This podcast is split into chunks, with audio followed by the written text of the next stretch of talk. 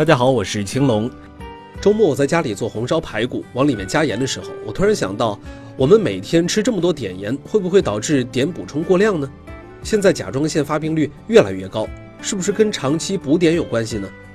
求知欲让我去查了相关资料，结果发现答案是国家卫生健康委员会疾病预防控制局去年专门发布的首部《中国居民补碘指南》指出。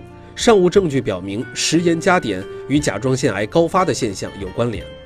目前真正并证明与甲状腺癌相关的因素只有两个，一个是辐射，另一个是遗传因素。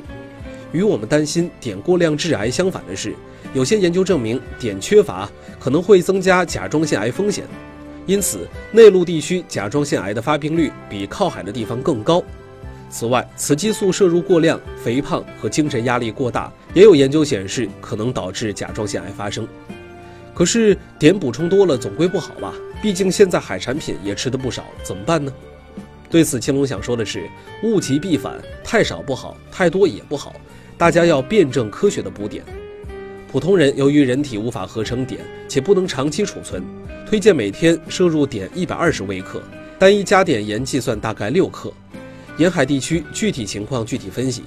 沿海地区饮食调查显示，百分之八十的碘还是来源于碘盐，所以沿海地区不能盲目的使用无碘盐。但海产品吃的比较多的人，可以适量吃一些无碘盐。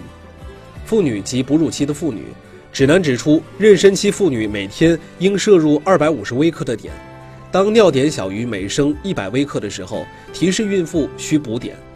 其中，甲状腺结节患者以及高水点地区，河北、山东、河南、安徽、北京、山西、江苏等的居民不适合过多补碘。